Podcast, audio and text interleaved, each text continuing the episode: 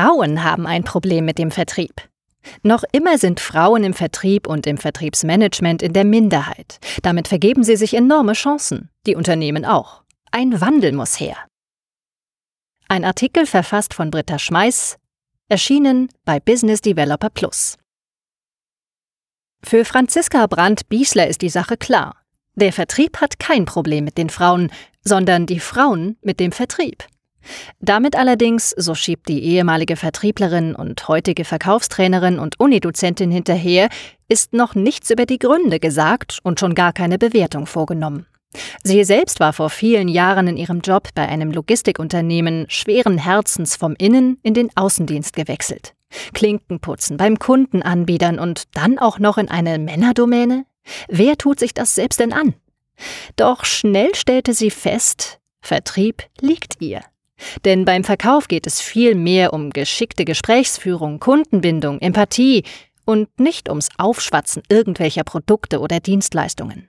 Immerhin ist der Anteil von Frauen im Vertrieb in den vergangenen Jahren leicht von 36 auf 39 Prozent gestiegen, wie eine internationale Studie des Karrierenetzwerks LinkedIn von 2014 zeigt.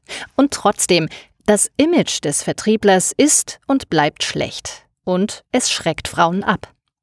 Das können Gabriele Smith und Gabriele Becker nur bestätigen. Smith ist seit 20 Jahren im Vertrieb, einen Großteil davon in Führungspositionen.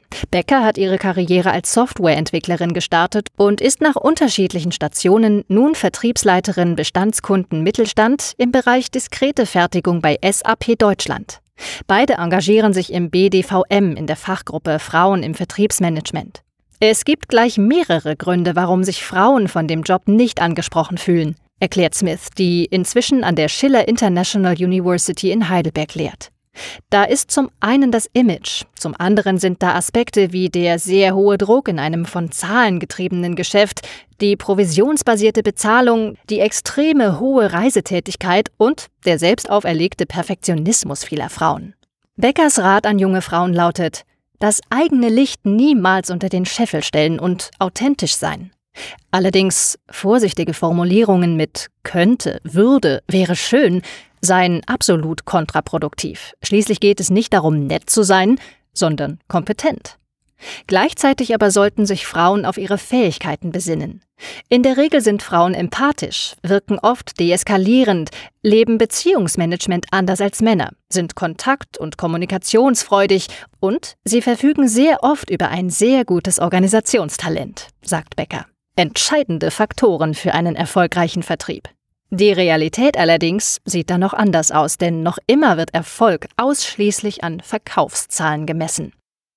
Die größten Defizite in der fachlichen Vertriebskompetenz liegen laut einer Untersuchung des Sales and Marketing Departments SMD der Ruhr-Universität Bochum in der Kundenanalyse und dem Kundenverständnis, im Beziehungsmanagement mit den Kunden sowie in der Verhandlungsfähigkeit. Zugleich belegen zahlreiche Studien, dass Frauen in Führungsetagen den Firmengewinn steigern.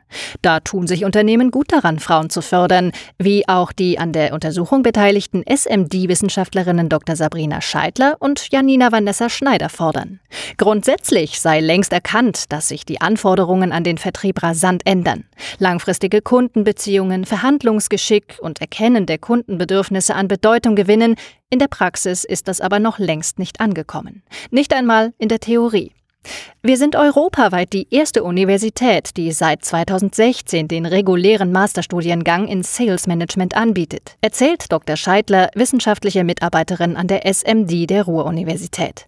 Dabei sei erstaunlich, dass es immer noch mehr Bewerber als Bewerberinnen gebe. Die Vorbehalte gegen den Vertrieb seien auch unter den Studierenden groß.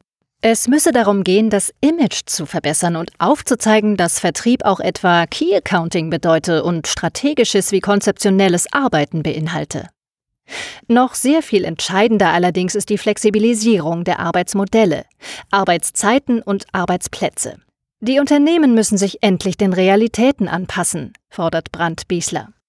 Erst Mitte November hatte sich der Wirtschaftsweise Christoph Schmidt für eine Aufhebung des strikten Acht-Stunden-Tages ausgesprochen, um den Herausforderungen der digitalisierten Welt zu begegnen. Das wünschen sich auch viele Frauen, sagt Vertriebsmanagerin Gabriele Smith. Unternehmen müssten Modelle finden, dass Mütter etwa morgens einige Stunden arbeiteten, dann eine längere Pause für die Kinder einlegten, um am Abend weiterarbeiten zu können.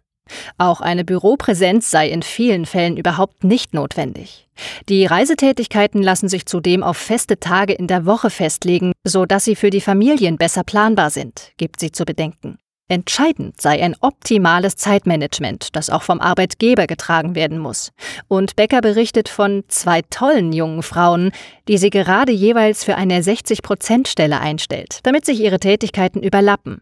So kann das Unternehmen zwei hochqualifizierte Mitarbeiterinnen gewinnen, gibt sie zu bedenken. Frauen im Vertrieb müssen mutig sein, fachlich kompetent sowieso und selbstbewusst ihre Stärken einbringen. Das dürfen auch weibliche Eigenschaften sein, lautet das Credo der Vertriebsexpertinnen.